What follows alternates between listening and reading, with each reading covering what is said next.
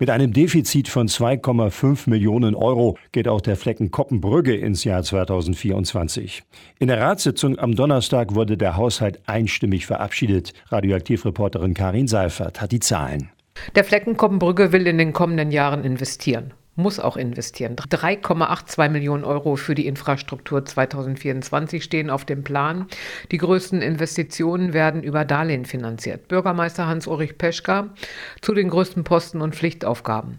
Ja, die größten Brocken werden natürlich wie immer unsere frühkindlichen Bildungsbereiche sein, also Kindergarten, Schulen, Feuerwehrwesen. Das sind so die Schwerpunkte, die unsere Infrastruktur ja letztendlich auch ausmachen. Das heißt Zuverlässigkeit für die Familien, das wollen wir natürlich auch weiter so handhaben. In den kommenden Jahren sind es ähnlich hohe Summen. Wenn es so weitergeht, steuert auch Koppenbrügge von seinen 11 Millionen Euro Schulden auf 20 Millionen zu ohne die Kredite. Aber wir sehen ja Land auf, Land ab. Wir sind nicht die Einzigen, sondern es ist einfach der Sache geschuldet, dass äh, die Rechtsansprüche für die Schulen und etliche andere Dinge dazu beitragen, dass wir immer mehr Geld in die Hand nehmen müssen, um das zu gewährleisten. Das tun wir gerne, aber es ist eben alles darlehensfinanziert und davor muss man Angst haben. Wir hinterlassen unseren Generationen, die nach uns kommen, einen Berg von Schulden. Die Frischwassergebührenerhöhung wurde ja schon beschlossen auf 2,62 Euro netto pro Kubikmeter. Der Plan ist auch, das Wasser und die Instandhaltung der Leitung abzugeben. Die Gespräche laufen. Wie sich die Gewerbesteuer und die Einkommensteuereinnahmen entwickeln, ist bei der derzeitigen Lage nicht vorhersehbar, so Peschka. Nur durch Liederförderung können Projekte umgesetzt werden. 27.000 sind für die Straßen, Gräben, Feuerwehren und Schutzmaßnahmen gegen Starkregen vorgesehen. 3,5 Millionen Euro, um noch mehr Zahlen zu nennen, wird der neue Kindergarten in Koppenbrügge kosten. In 2024 soll mit dem Bau da auch schon so langsam angefangen werden. Peschka erhofft sich eine Umverteilung von Fördergeldern. Ja, wir haben also das Förderprogramm Kleine Städte und Kommunen.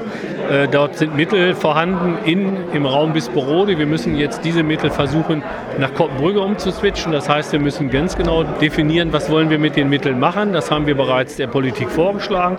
Es wird an der Grundschule ein Kindergarten gebaut werden. Den haben wir lange geplant. Wir werden, wenn wir Glück haben, diese Mittel als Zuschuss sozusagen für den Bereich in Koppenbrügge dann umswitchen können, wenn man das so sagt. Die Summe ist bei 1,4 Millionen plus 700.000 Euro nochmals aus einer anderen Maßnahme aus Bisperode, nämlich aus dem Multifunktionsgebäude, was dort letztendlich über dann unterm Strich über LIDA gelaufen ist und nicht in diesem Förderprogramm.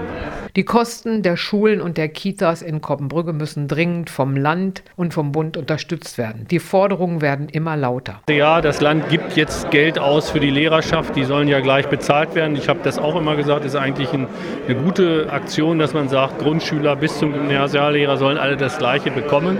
Aber dadurch hat das Land jetzt eben keine Mittel mehr für, die Kinder, für den Kindergartenneubau und auch für die Ganztagsschule ist es sehr, sehr wenig. Das müssen wir jetzt alleine wuppen, wenn die Politik das so beschließt. Und Sie haben ja die Zahlen, Daten, Fakten gesehen. Es ist so, wir werden diesen Weg gehen, einfach um unsere Infrastruktur weiterhin zukunftsfähig zu erhalten.